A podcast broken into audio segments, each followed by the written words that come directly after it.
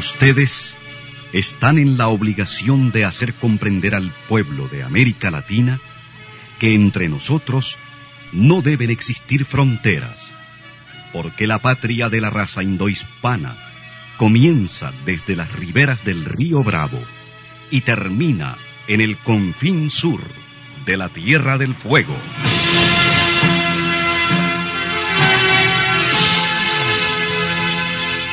Sin fronteras. Un recorrido por los campos sin límites de la información, la música, la cultura, la economía y el deporte.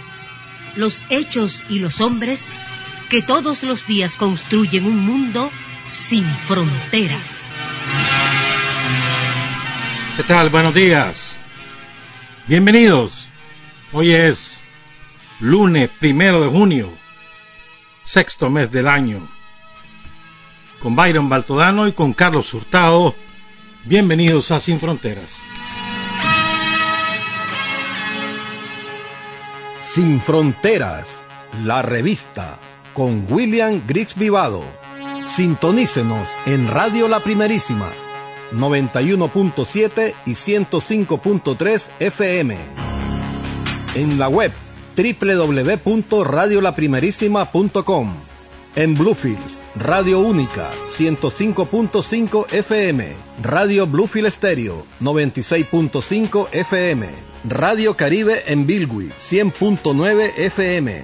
Y Radio Qué Buena en San Isidro Matagalpa, 104.5 FM.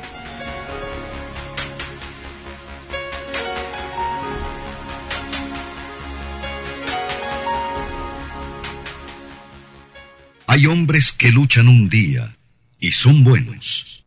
Hay hombres que luchan un año y son mejores. Pero hay hombres que luchan toda la vida. Esos son los imprescindibles.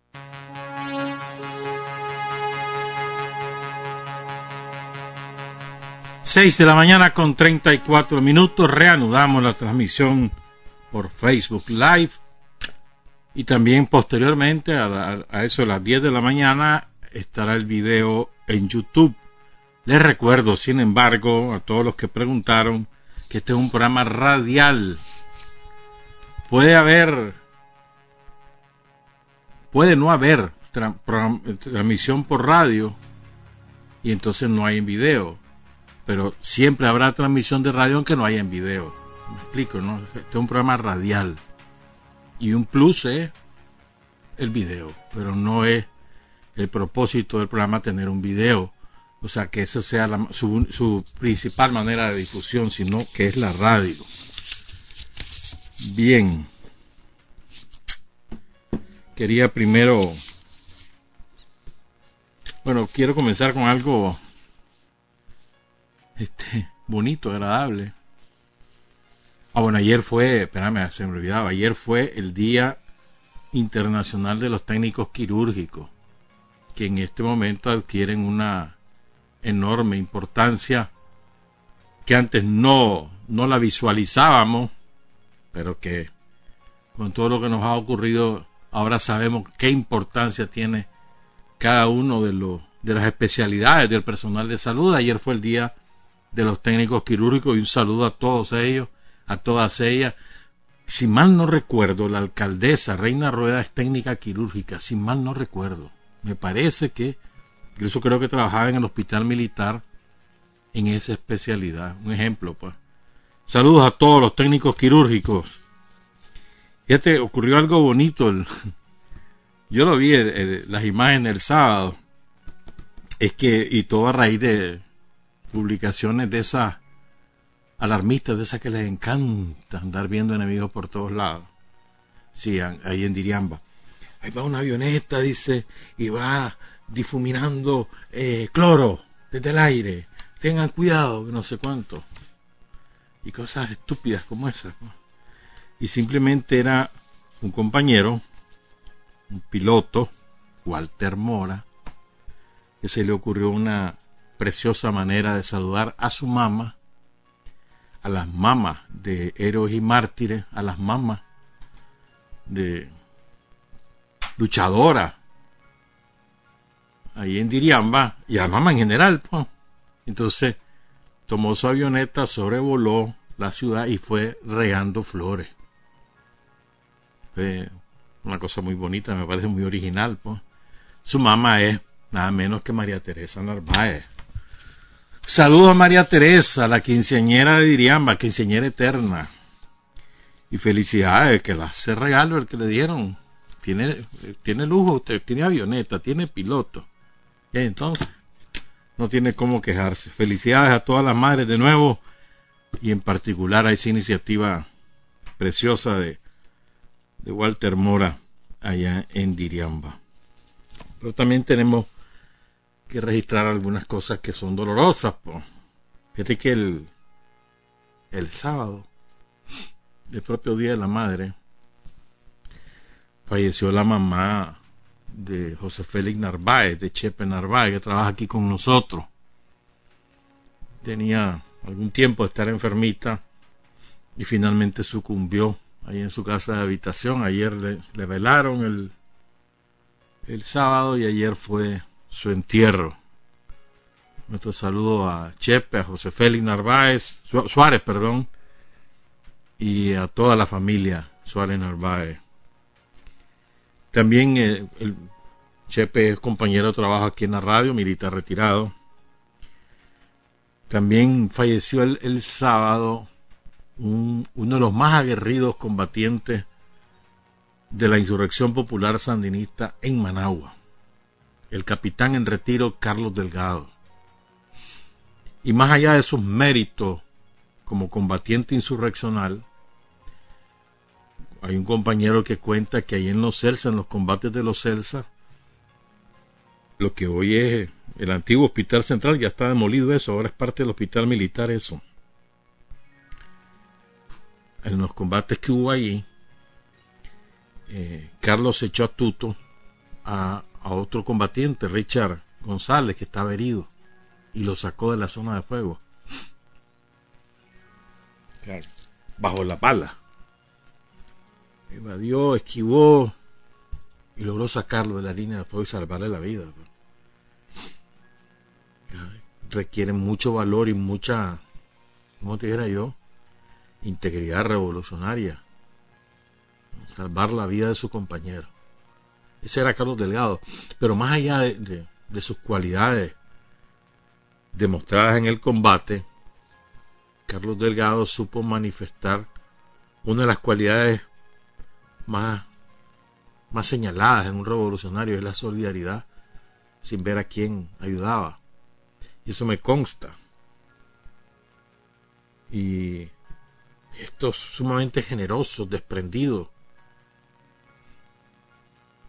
Ha, causado mucha, mucho dolor entre sus amigos, en su familia. Un saludo a todos. Y entendemos las razones de, de su dolor por la pérdida sufrida. Fíjate que ayer murió el secretario político del barrio Liberia, del territorio 5, distrito 1.1, aquí en Managua, la zona central de Managua. El compañero Alejandro Uribe, que es otro compañero excepcional, ¿no? Estaba en silla de ruedas ya, debido a la diabetes, le habían, había perdido una pierna, entraba y salía del hospital, pero él nunca abandonó sus responsabilidades políticas y a nadie de sus compañeros del partido se le ocurría que porque era un enfermo que porque estaba en silla de ruedas había que poner a otro. Jamás. Y él hacía todo lo que Su vida era la lucha revolucionaria. Saludos a toda su familia, a sus compañeros del Frente Sandinista y en el barrio Liberia y en general en el territorio, en el distrito 1.1. Y también falleció allá en, el, en Villa Venezuela, en el sector F, Juan Soya, sí se le conocía, pero su nombre era Juan Uriarte, un valioso elemento del sandinismo histórico de toda esa zona y fundador de la Casa de la Soya, de la Casa Comunal de la Soya, ¿te acordás? Tuvo mucho impacto en los años 90, me acuerdo. No sé si todavía funciona, pero pero tuvo mucho impacto en su momento. Aquí venían los compañeros a, exponer como los programas que iban sacando, etcétera, en distintos espacios radiales de la primerísima. Saludos a su familia. Eh, el león murió el, creo que fue el sábado, ya de una edad bastante avanzada también, ya estaba enferma hacía rato, doña Francisca Martínez, hermana del guadalupano, la hermana mayor. Parió cuatro hijos, tres de los cuales ya están fallecidos, todos sandinistas, combatientes en la insurrección. Valerio, Agustín y Pablo, que ya murieron, y queda, queda Alonso, lisiado de guerra además. Un saludo a todos ellos y en especial al guadalupano, a Pablo Martínez Telles. Nadie puede olvidar, verá, esa canción de... Hay dos canciones de, Pablo del guadalupano que están sembradas en el corazón de un sandinista. El canto de los pájaros, es decir, el canto de meditación de la misa campesina, que aquí suena en la primerísima cada vez que abrimos programación, todos los días la pueden escuchar aquí. Y el niquinomeño.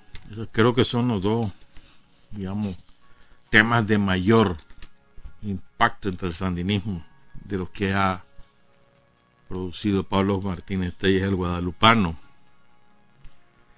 También falleció eh, el compañero Ebenor Centeno Aguilera, que era oficial del Ministerio de Gobernación, relativamente joven, ¿eh?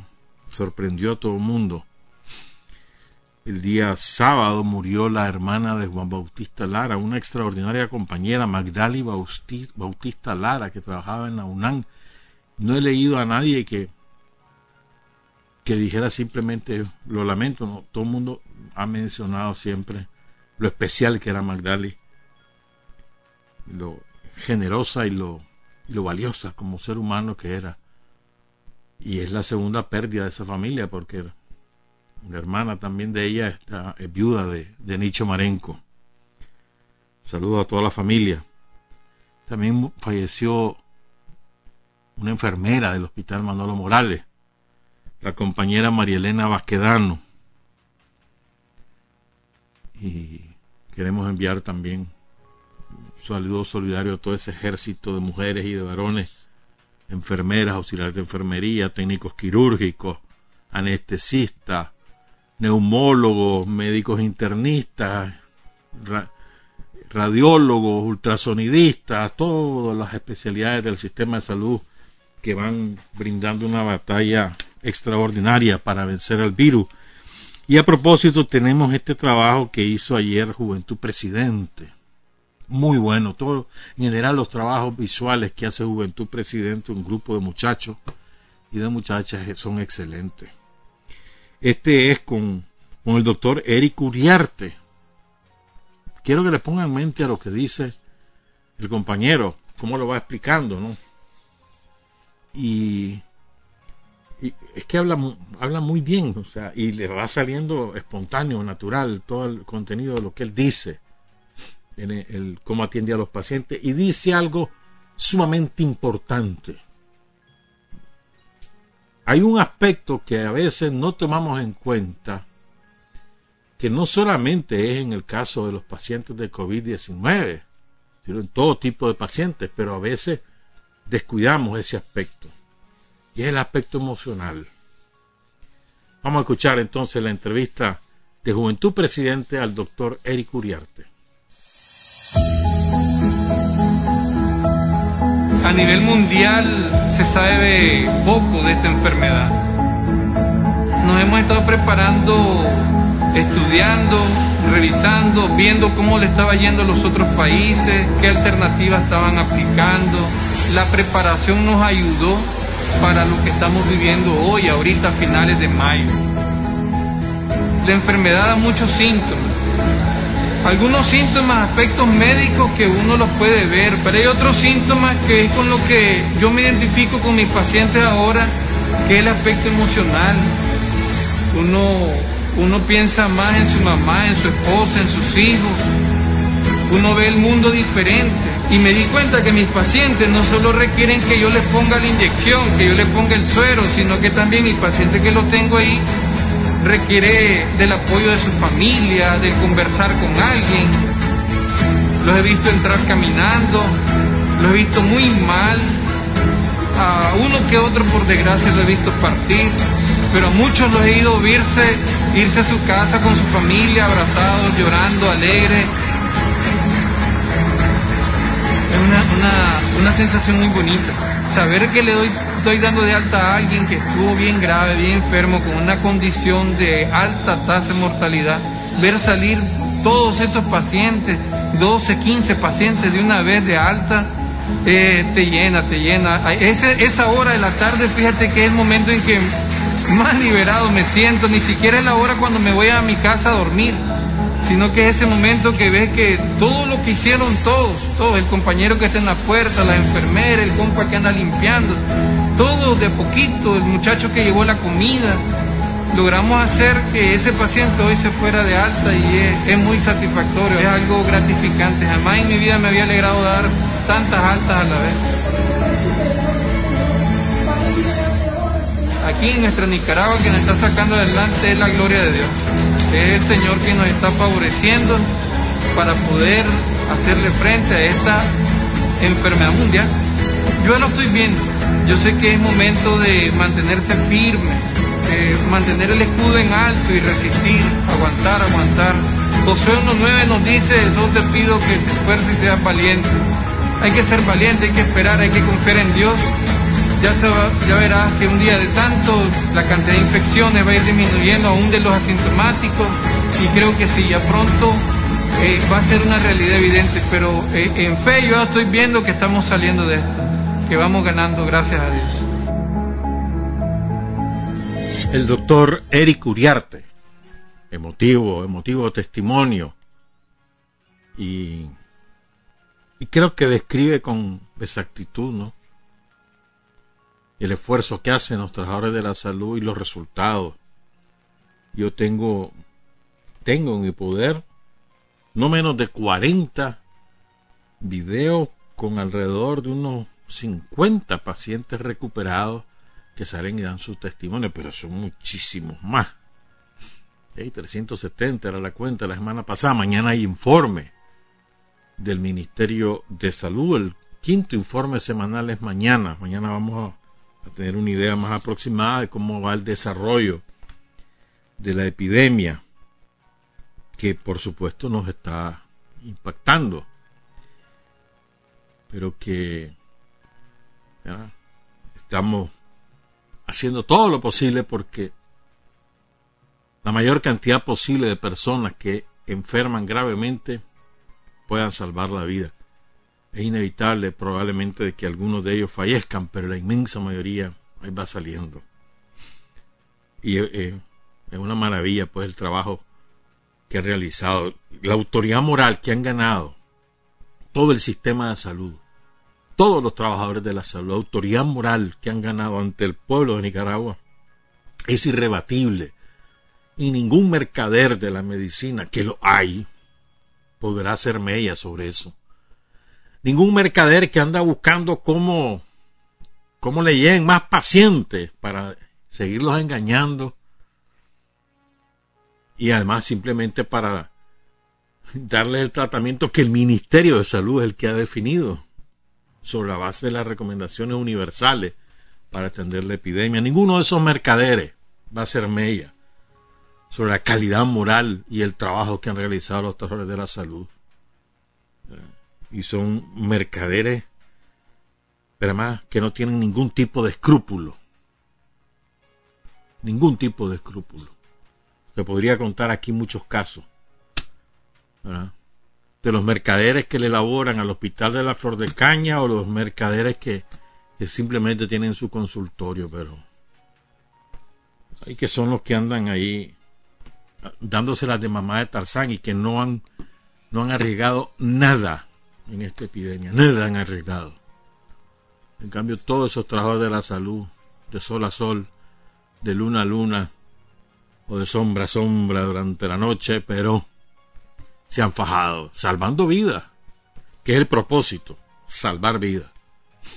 Salvar vidas en el sistema de salud, salvar vidas en el funcionamiento del país.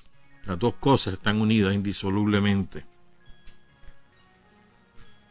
Ve, a propósito que hablo de esto, es que vi una foto que, que captaron los compañeros ahí en Matagalpa. La, distribuyó el compañero Pedro Haslan, que es el secretario político del Frente Sandinista en el departamento de Matagalpa. La foto de una, de una señora, el propio Día de la Madre. Doña Lucrecia Vanega García, tiene 60 años. ¿Qué andaba haciendo? ¿Vos qué que andaba con algún queque o en alguna celebración o echada en su casa, pues esperando que le diga, no, hombre, en el surco, con su nietecito. ¿Cuánto tendría ese nietecito? Como unos cuatro, cinco años máximo el chavalito. Ni siquiera es dueña de su tierra, alquila un cuarto de manzana. Siembra maíz. Para ella no hay día feriado. Para ella no, no le sirve eso de, de que la confinen, que le prohíban salir. Si no siembra hoy, no cosechará en agosto, septiembre y no tendrá. En octubre no tendrá maíz, no tendrá comida, no tendrá tortilla, no tendrá con qué alimentarse. Ella y sus dos nietos con los cuales vive allí en Adalia, en el municipio Tuma la Dalia. En, la, en el barrio Ve Amanecer vive ella y su parcelita la tiene ahí cerca. Impresionante, me, me impresionó, me, me impactó la foto de doña Lucrecia Vanega García, allá en el Tuma La Dalia, como ella, miles de mujeres nicaragüenses, que de lunes a domingo, los 365 días del año, todo el día pasan trabajando para mantenerse, para sostener a sus familias. Son unas mujeres que, por las cuales uno se inspira, ¿no? Para seguir en la lucha. Son las 6 de la mañana con 54 minutos. Antes de dedicarnos a otros temas, eh, impresionante lo que ocurrió en El Salvador con las lluvias. Hemos visto fotos verdaderamente dantescas de los daños. Le llovió consecutivamente de la noche del viernes hasta el promediar la tarde de ayer y todavía después siguió lloviendo en San Salvador. En la zona occidental ha seguido lloviendo, en una parte de la zona oriental también. Pero es impresionante los daños causados. ¿Cuánta gente perdió su casa? Se calcula que 900 familias perdieron su casa. Primera evaluación, ¿verdad? Ya cuando hagan la evaluación eh, final, seguramente serán más. Van 13 personas fallecidas. El balance oficial era 11 ayer, pero aparecieron dos cadáveres más. Son 13, incluyendo un niño. fue muy triste eso porque el niño estaba en el interior de su casa y, una pared de la casa cedió y lo mató al el chavalito. La imagen del padre cuando ve el cuerpo, eso es dramática.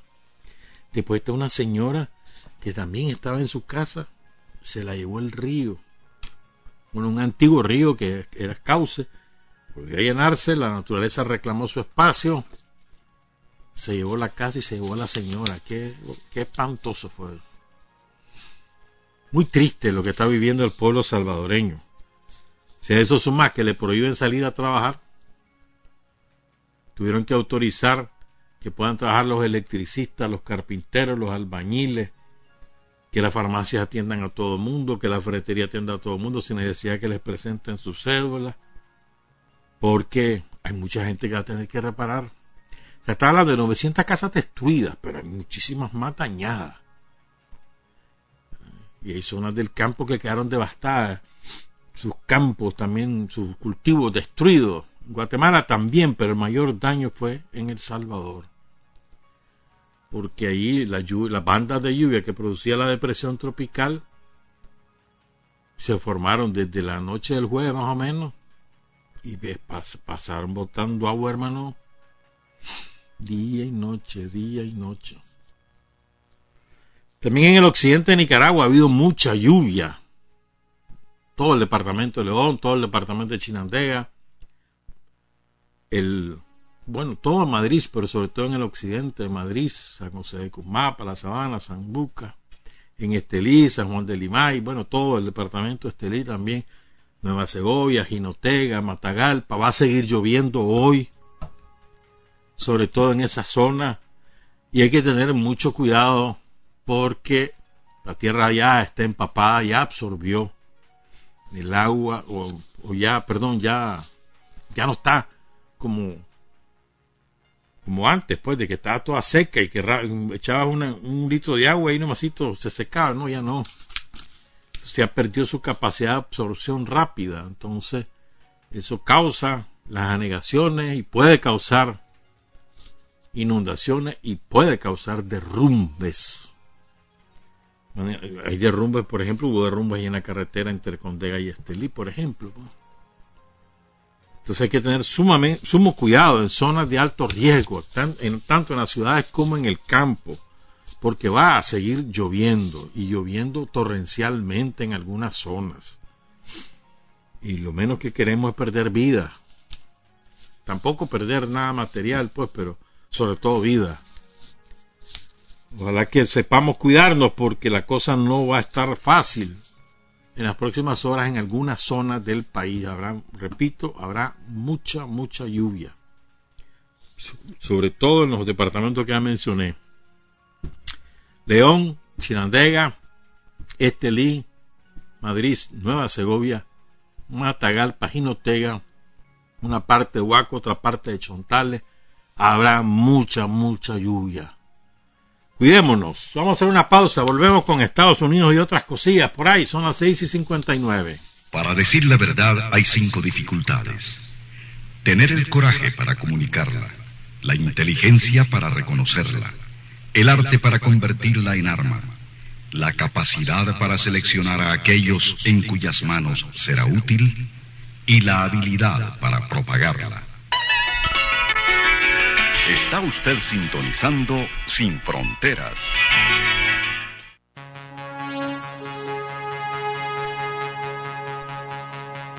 Siete de la mañana con dos minutos. Les recuerdo que estamos en Facebook Live a través de la página Soy Sandinista. El compañero Carlos Amador lo dejaron huérfano todo el fin de semana. ¿Verdad, Carlos? Pero bueno, ya está de nuevo su ayudante principal. Juega pues. Hablemos de los gringos, mira.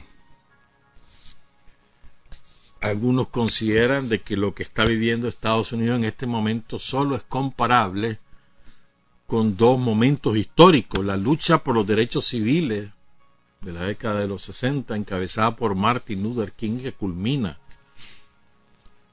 con la abrogación del de las leyes más racistas, más racistas, no la única, como la segregación en Estados Unidos, pero que también incluye el asesinato de Martin Luther King, asesinado por el sistema.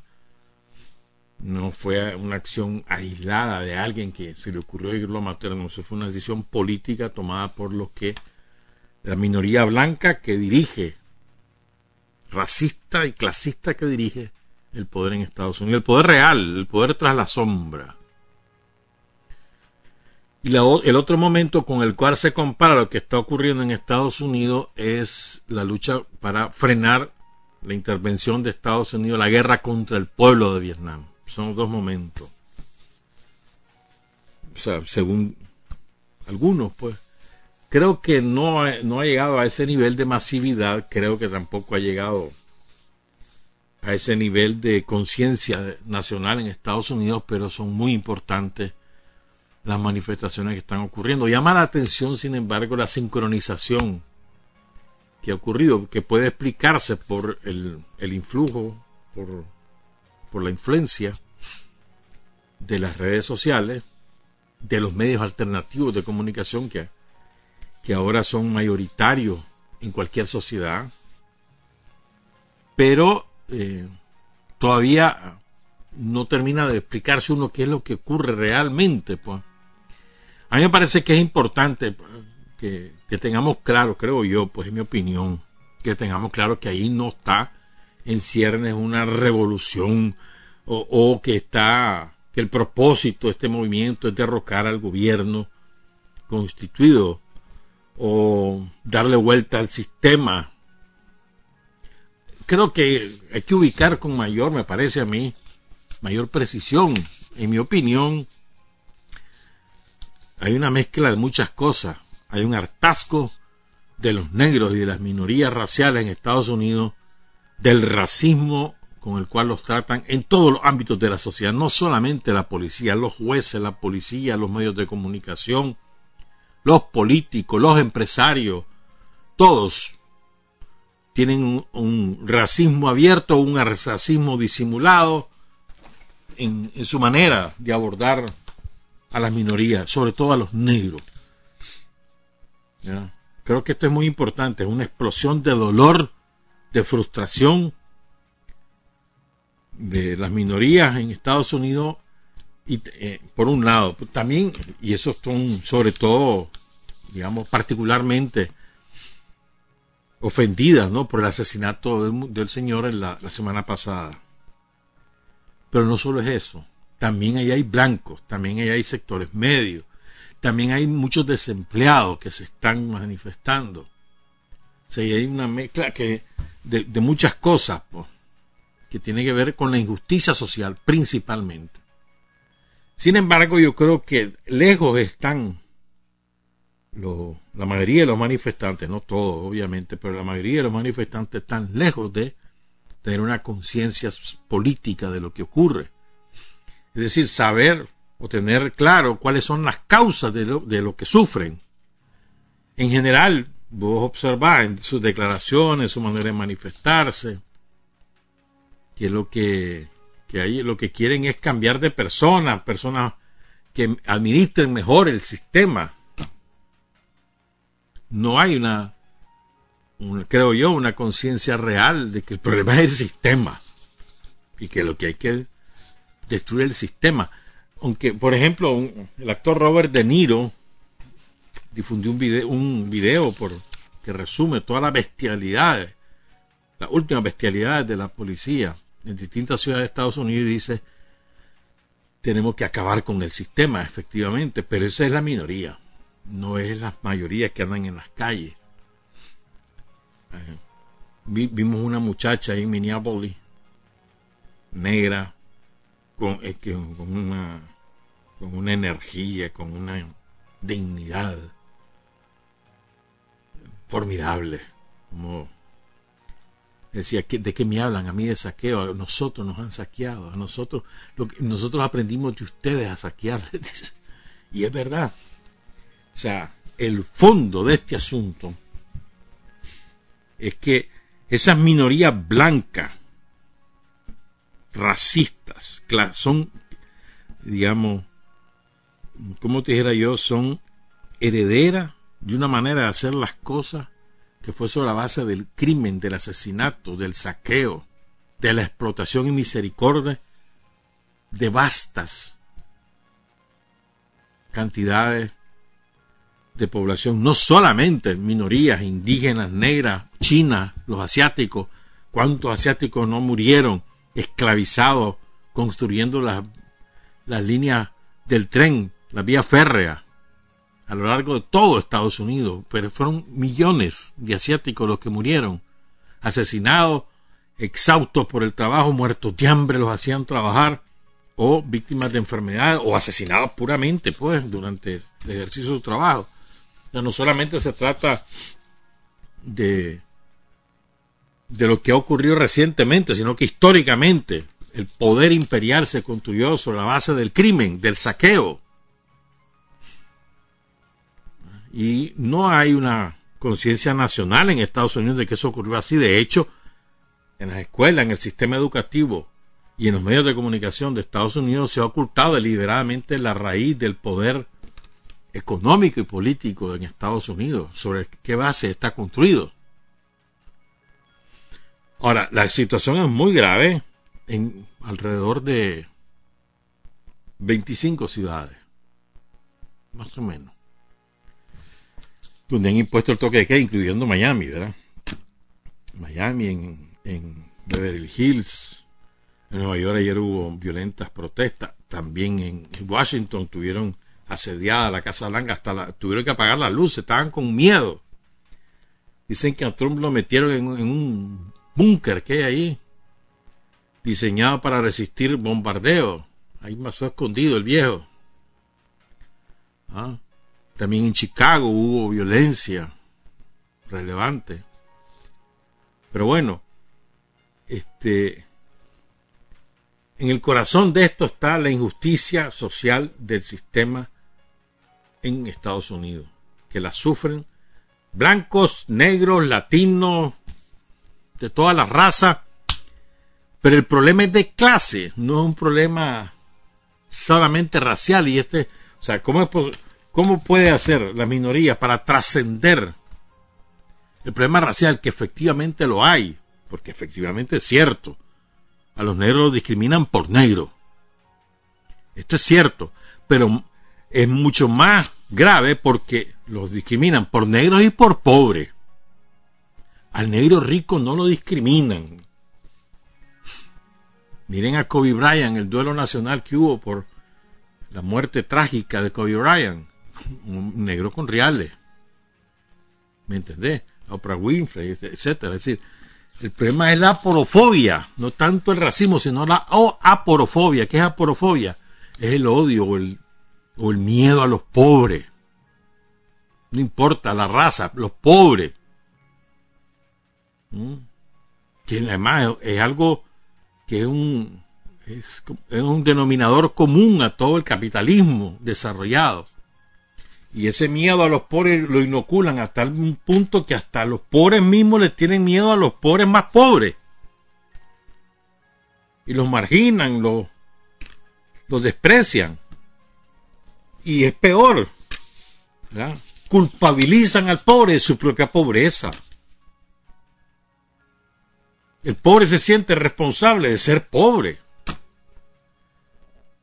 El problema no es el sistema, es que él no, o que ella no ha sabido eh, ser exitoso.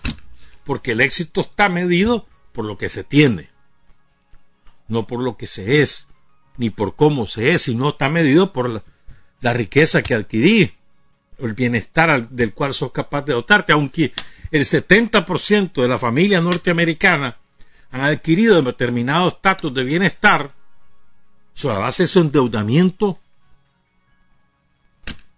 para toda la vida.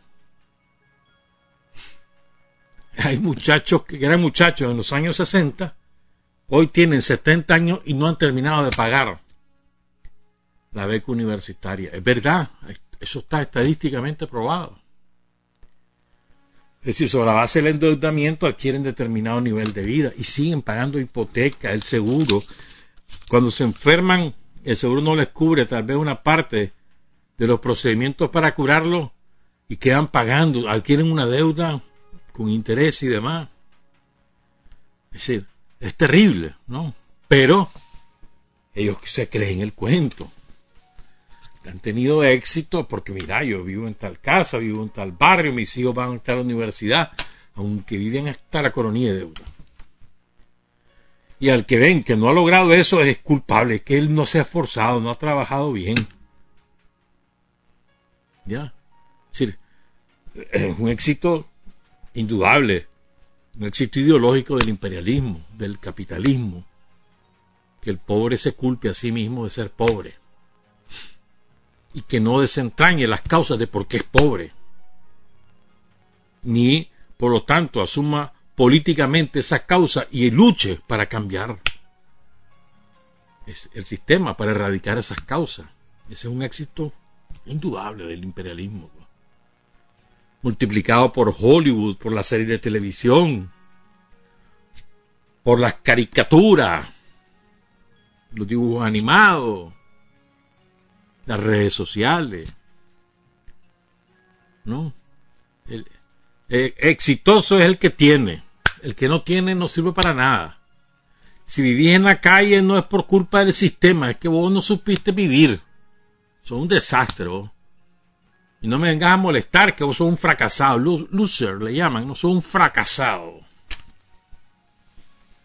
Entonces, en la raíz de todo esto que está ocurriendo está eso. Pero no hay una, un encauzamiento político, porque no hay una conciencia política. Ojalá que esto terminara en algo, ¿no? Pero por lo que se percibe hasta ahora, con la sexta noche de protesta, no parece que esto tenga un cauce que desemboque en cambios reales. Y los demócratas van pescando. Quieren pescar votos. Porque, lo decía muy claro la Taylor Swift, una famosa cantante, ¿no?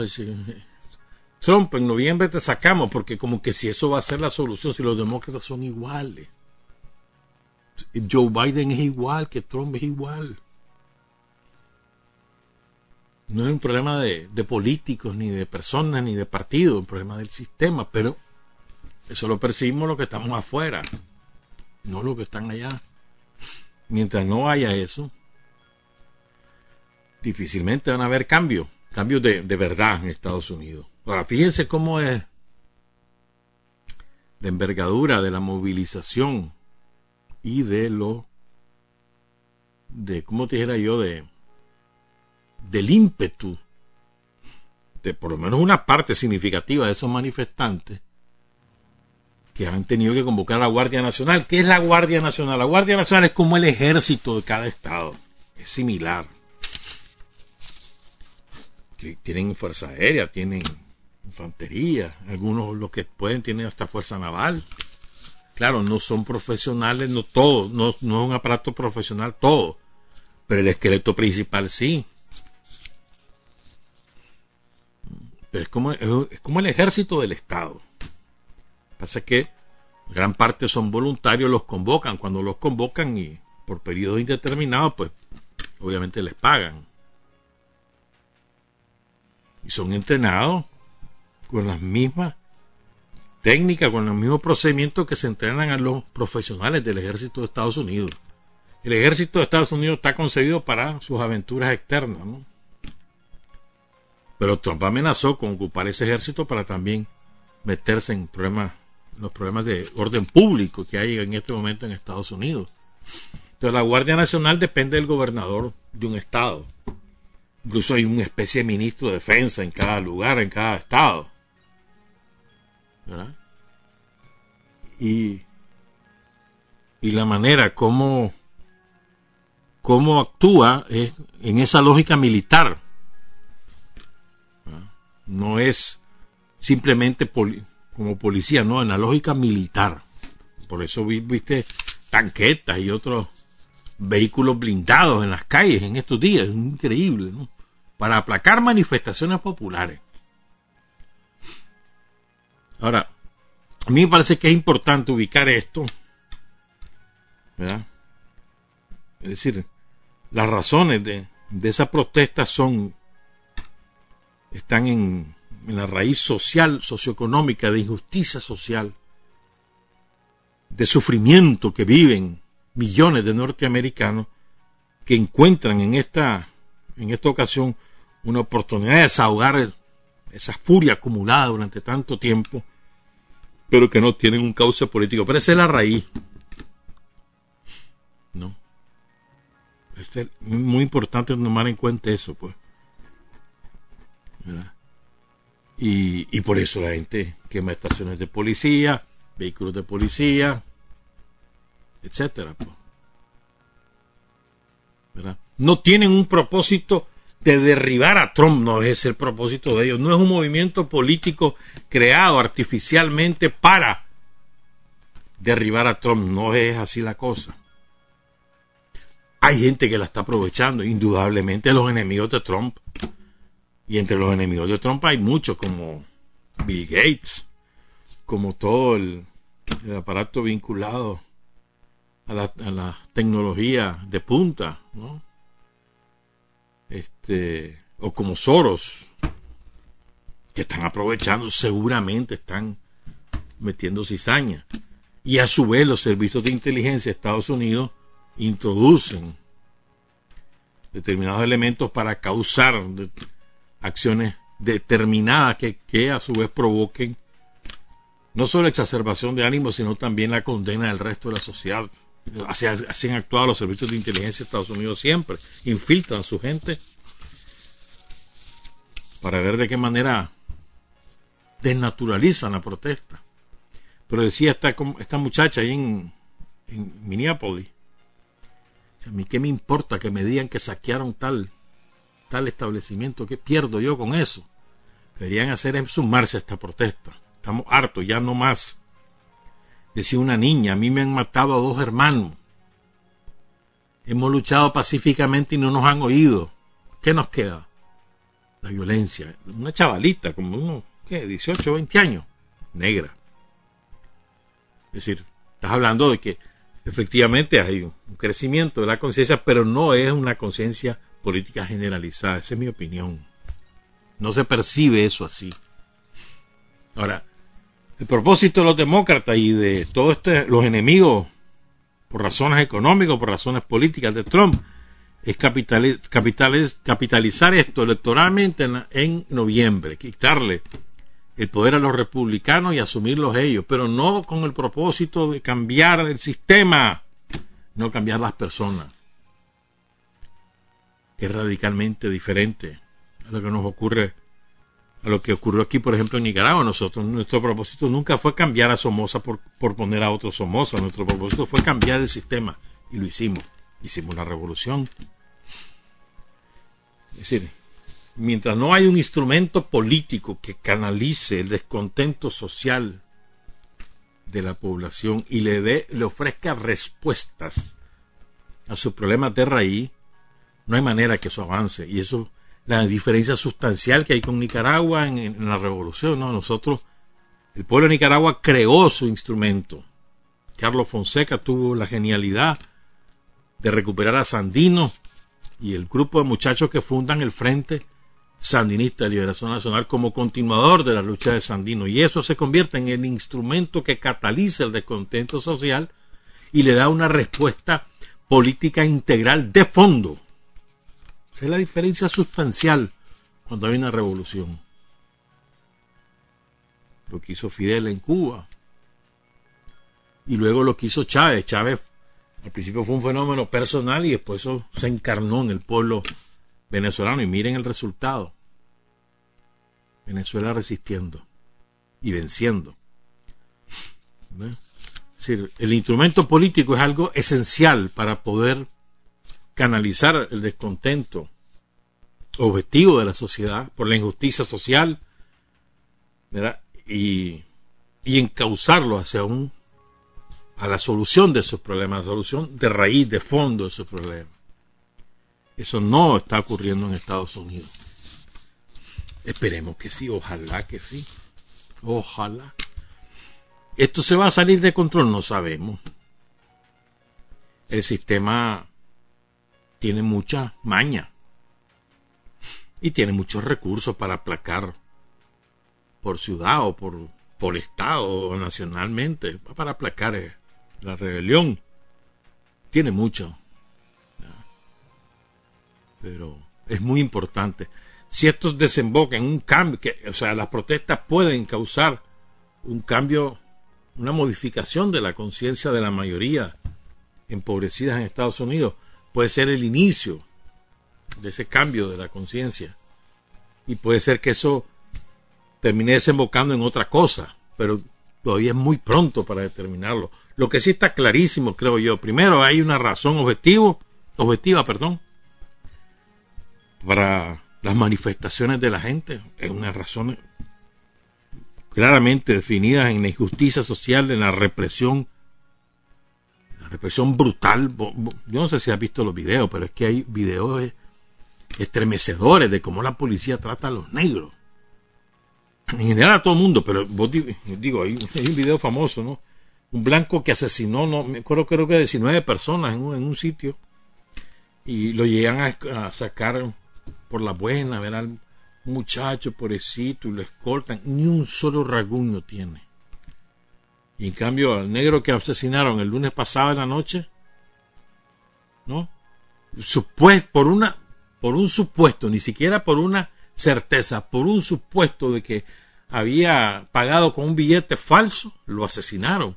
Y no solamente es el hombre que le pone la rodilla sobre el cuello, habían otros dos que lo estaban sujetando. Salieron más videos. Pues así tratan a los negros. Y es una cosa espantosa. Pero en general, no solamente es ahí, en, Minneapolis, en Nueva York, en Washington, en Los Ángeles, en Miami, en Seattle, en Chicago, o en Las Vegas, en todos lados. Eso está en la raíz, pero no es lo único, es la injusticia social en general. Ojalá, ojalá que esto termine desembocando en un cambio.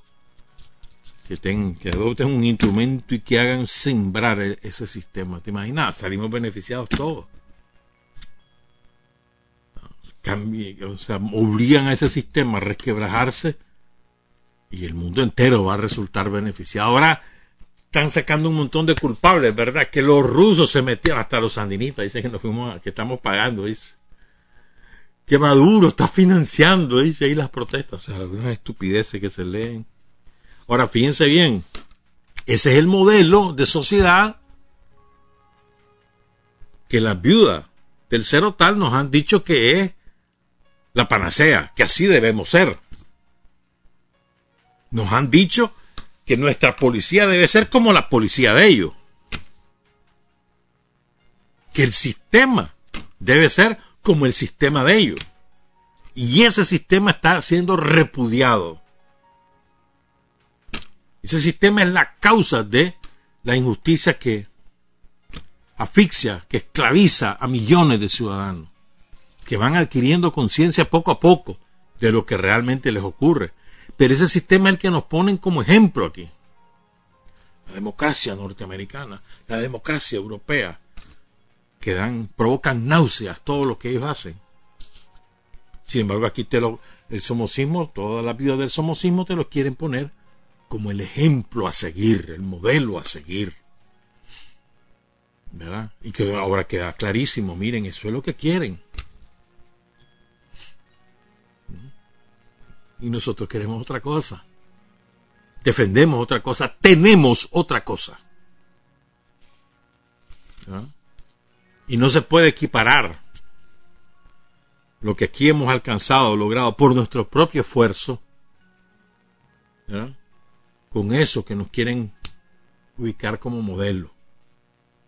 Aquí tuvimos una aventura del somocismo cuyo propósito era derribar la revolución sandinista para colonizar Nicaragua y subordinarla a los intereses de, Estados Unidos. Esa fue la raíz del problema aquí. ¿Eh? Esa es una cosa totalmente diferente. Y además no quisieron imponer ese modelo. ¿Mm? Entonces, decían que estaban aplicando allá también el, el manual de Sharp, Digo, me parece un poquito exagerado, pues. Vos ves algunas aristas, efectivamente, pues. Pero creo que son la gente que aprovecha lo que está ocurriendo. Pero no, es, no son los que provocaron lo que está ocurriendo, que es diferente. Aquí hubo una, una preparación deliberada para causar lo que vivimos entre abril y julio de 1900, del, del 2018 y cuyo resultados todavía sufrimos hoy. Tengamos en cuenta, pues, me parece a mí, seamos un poquito más realistas, me parece a mí, más pies sobre la tierra, animemos que, esa rebelión se convierta en una rebelión contra el sistema, esperemos que esto sea así, es un problema de el pueblo norteamericano, no, no nos compete a nosotros decir cómo van a hacer o dejar de hacer, pero no, nos alegra pues que la gente empiece a cobrar conciencia y a rebelarse contra la barbaridad que sufre. O sea, lo que sufre el pueblo de Estados Unidos es indecible. El pueblo, el pueblo empobrecido. Pues. No importa la el color del piel, la raza. Blanco, latino, negro, asiático. Los indígenas, los pueblos originarios, recluidos allí en una reserva y al mismo tiempo, fíjense lo que es, ¿verdad? Trump, ¿qué está haciendo? Aprovechar todo esto para ocultar el desastre sanitario en Estados Unidos. Que es un desastre del sistema.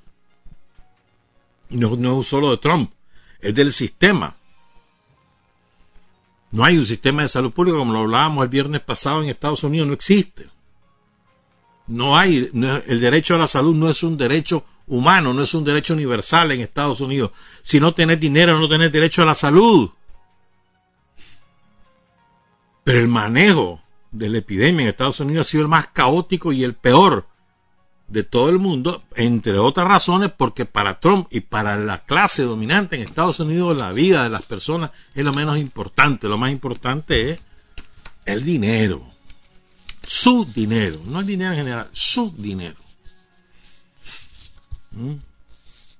Son 106 mil muertos ya en Estados Unidos, un poco más de 1.800.000 los, los oficialmente reportados como contagiados y quién sabe cuántos muertos más realmente hay. Que nunca se va a saber. Entonces aprovecha todo esto para que a nadie hable de eso. Pero la verdad es que el desastre es total. Y ojalá que, que esto desemboque en cambios de fondo, que todos saldremos beneficiados. Son las 7.31, quiero hablar de otra cosa. Por supuesto, vamos a estarle dando seguimiento a lo que ocurre en Estados Unidos. Pero quiero hablar de una última cosa, miren. Hablábamos hace ratito, cuando presentamos al doctor Eric Uriarte de, la cantidad de videos que ha producido, que se han producido con los sobrevivientes, con los vencedores de, del COVID, los que estaban en situaciones muy difíciles y lograron vencer al COVID-19. Pues en uno de esos videos apareció una de las canciones de Salvador Cardenal, Boyoy, un extraordinario compositor, el pionero de la composición ecologista en Nicaragua. Que un día tanto le dijo a su hermana, vení cantemos los dos y fundaron el dúo Guardabarranco.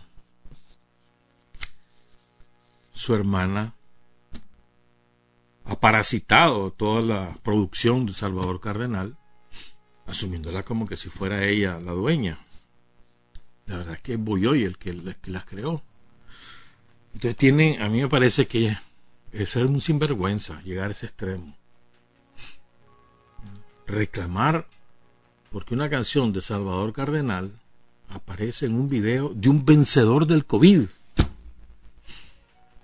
No es un video de propaganda de nada, es un, video de un vencedor del COVID. ¿Cómo no te vas a alegrar y a sentirte orgulloso, orgullosa de, de alguien que logra sobrevivir, que logra vencer, que sale victorioso?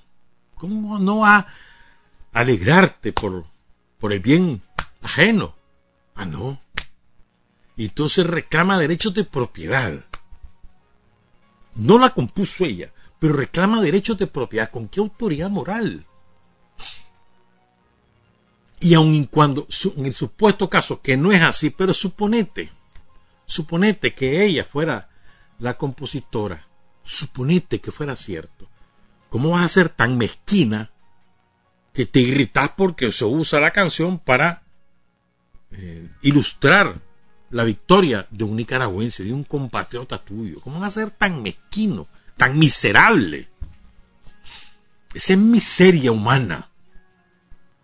Como los miserables, ya sabes a quién me voy a referir, no les voy a dar el gusto de mencionar su nombre, los miserables que nos quisieron prohibir a los sandinistas usar las canciones compuestas en el fragor de la lucha del pueblo de Nicaragua, que no son de ellos, son del pueblo de Nicaragua.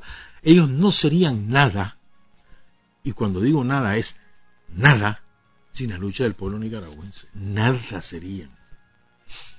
Cantantes con un solo éxito, como tantos que han ocurrido, que han pasado en la historia. Pero después nada. Nada serían. Sin, ese, sin la lucha del pueblo de Nicaragua no serían nada.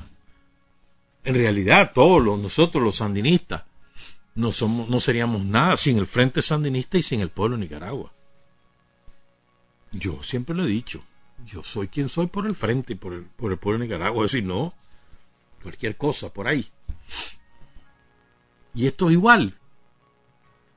Entonces, ese afán de esto es mío, que a veces también para mí, para, por lo menos para mi disgusto, pues, en lo personal, uno lo percibe en algunos, en algunas publicaciones que, sobre todo gráficas, ¿no? de imágenes, que se afanan de estar poniendo esto es mío, que ponen el nombre de la persona que, que hizo la imagen, o de la institución.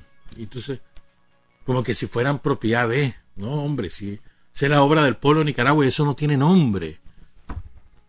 No tiene institución que, nada, así, Daniel que encabeza al Frente Sandinista la obra del gobierno y el pueblo de Nicaragua. Ya está. Las instituciones, alcaldía, ministerios que les encanta estar poniendo el sello ahí, mira, acá estás mío. Yo soy el dueño. El dueño del pueblo.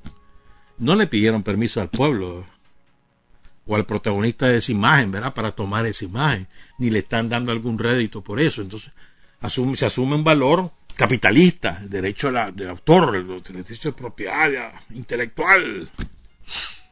No. Que es lo que subyace en toda esa mezquindad, esa miseria de esta señora que, ah, no, esto es mío. Y cuando, se lo recordó alguien por ahí, cuando los guarabados le dijeron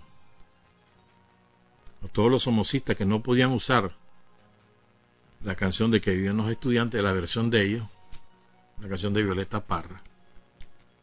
Entonces salió ella, esta señora. Bueno, no, no la usen, voy a hacer yo mi versión. Ay, ahí sí, ahí ese es bueno, ¿verdad? Ahí sí bueno. Miserable. Qué miseria, de verdad. Da una vergüenza eso. Y mira lo que es la cosa.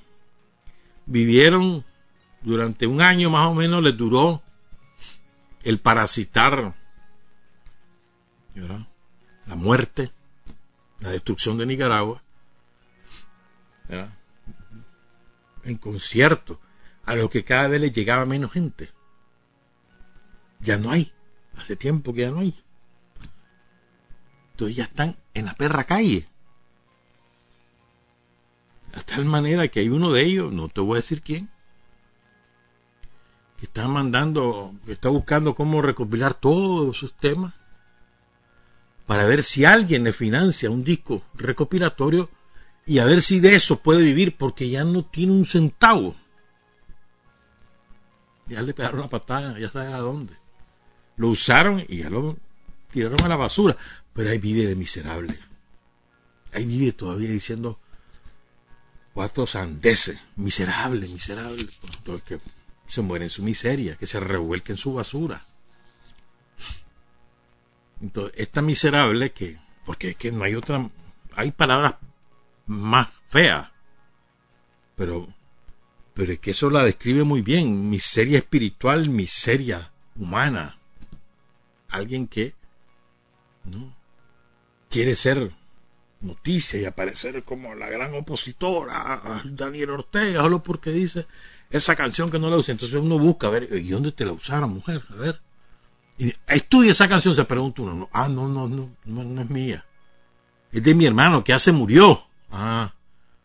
¿Y en qué te la usaron? Ah, no, es que un hombre y una mujer que salió diciendo que había salido victoriosa. Ay, entonces, ¿cuál es el problema? Mira cómo es de miserable. Ah, bueno, pero me acuerdo que es que esto, me consta, por eso lo voy a decir. Por lo menos hasta junio de 2018, esta señora miserable recibía mensualmente un cheque del Marena, que era lo que se le daba a Boyoy, a Salvador Cardenal, como eh, difusor de, música ecologista en una institución como Marena, que es la protectora de los recursos naturales en Nicaragua. Pues. Entonces a ella, como un gesto de generosidad, se le daba, se le trasladó a ella. Lo retiraba mensualmente, puntualmente, todavía en junio de 2018, el último, creo que es junio, mayo, junio. Firmadito, ¿viste?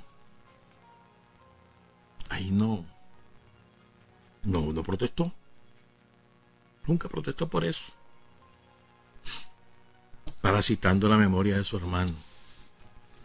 A mí me parece que, que basta, no es tanta miseria. ¿Por qué le dedico tiempo a esto? Porque, porque a veces nos hemos contaminado de, esa, de ese afán de, de querer decir esto es mío y aquí está mi nombre, aquí está mi firma, no hermano.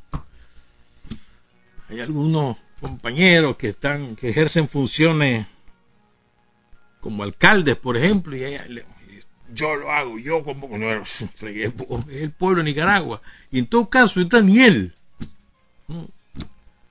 Ah, pero fulanito de tal, la sutarista, por orientaciones, seamos serios, hombre. Nosotros somos instrumentos del pueblo de Nicaragua. Ocupamos una responsabilidad política designados por el pueblo de Nicaragua. Y estamos a su servicio. Y esas, y esas obras que se hacen en todo el país, semana a semana, mil, mil quinientas obras, semana a semana, son obras del pueblo de Nicaragua, con el dinero del pueblo de Nicaragua, bajo la dirección del Frente Sandinista y el liderazgo de Daniel. Pero no me vengan el cuento, es que por orientaciones de fulano de tal. Chocho, a veces metemos las patas nosotros también. No que somos todos, porque no es así. Pero, pero tenemos que que nos caiga el 20, hermano.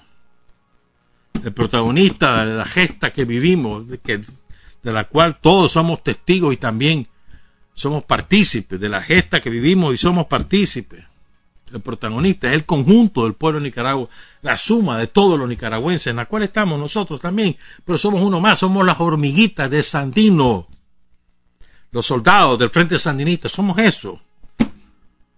No somos fulanito, tal el MSC, ahora les encanta poner eso también. Digo, es más MSC el campesino, gracias al cual comemos todos los días, ¿viste?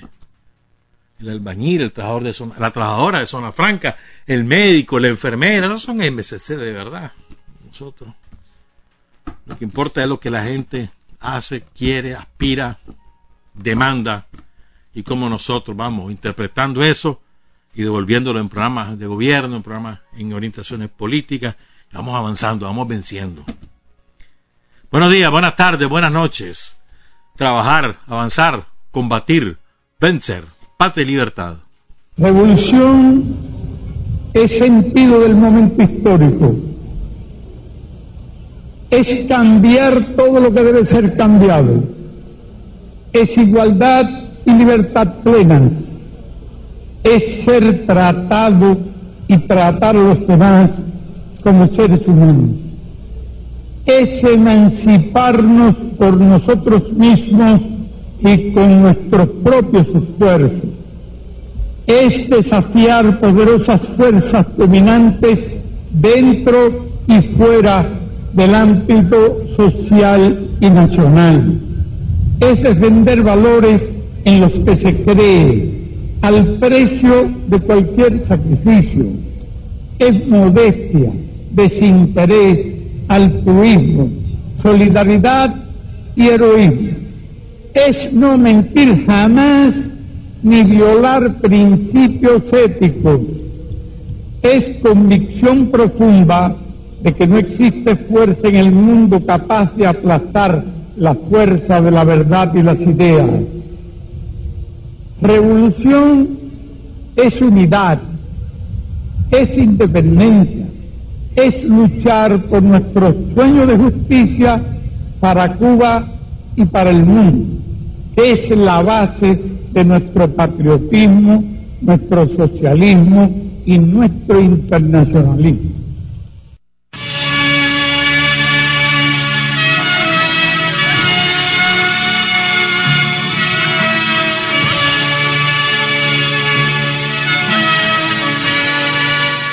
Hasta aquí, usted y nosotros hemos recorrido el mundo sin fronteras los hechos que los hombres producen transformando su realidad. Desde aquí, Nicaragua, tierra de libertad.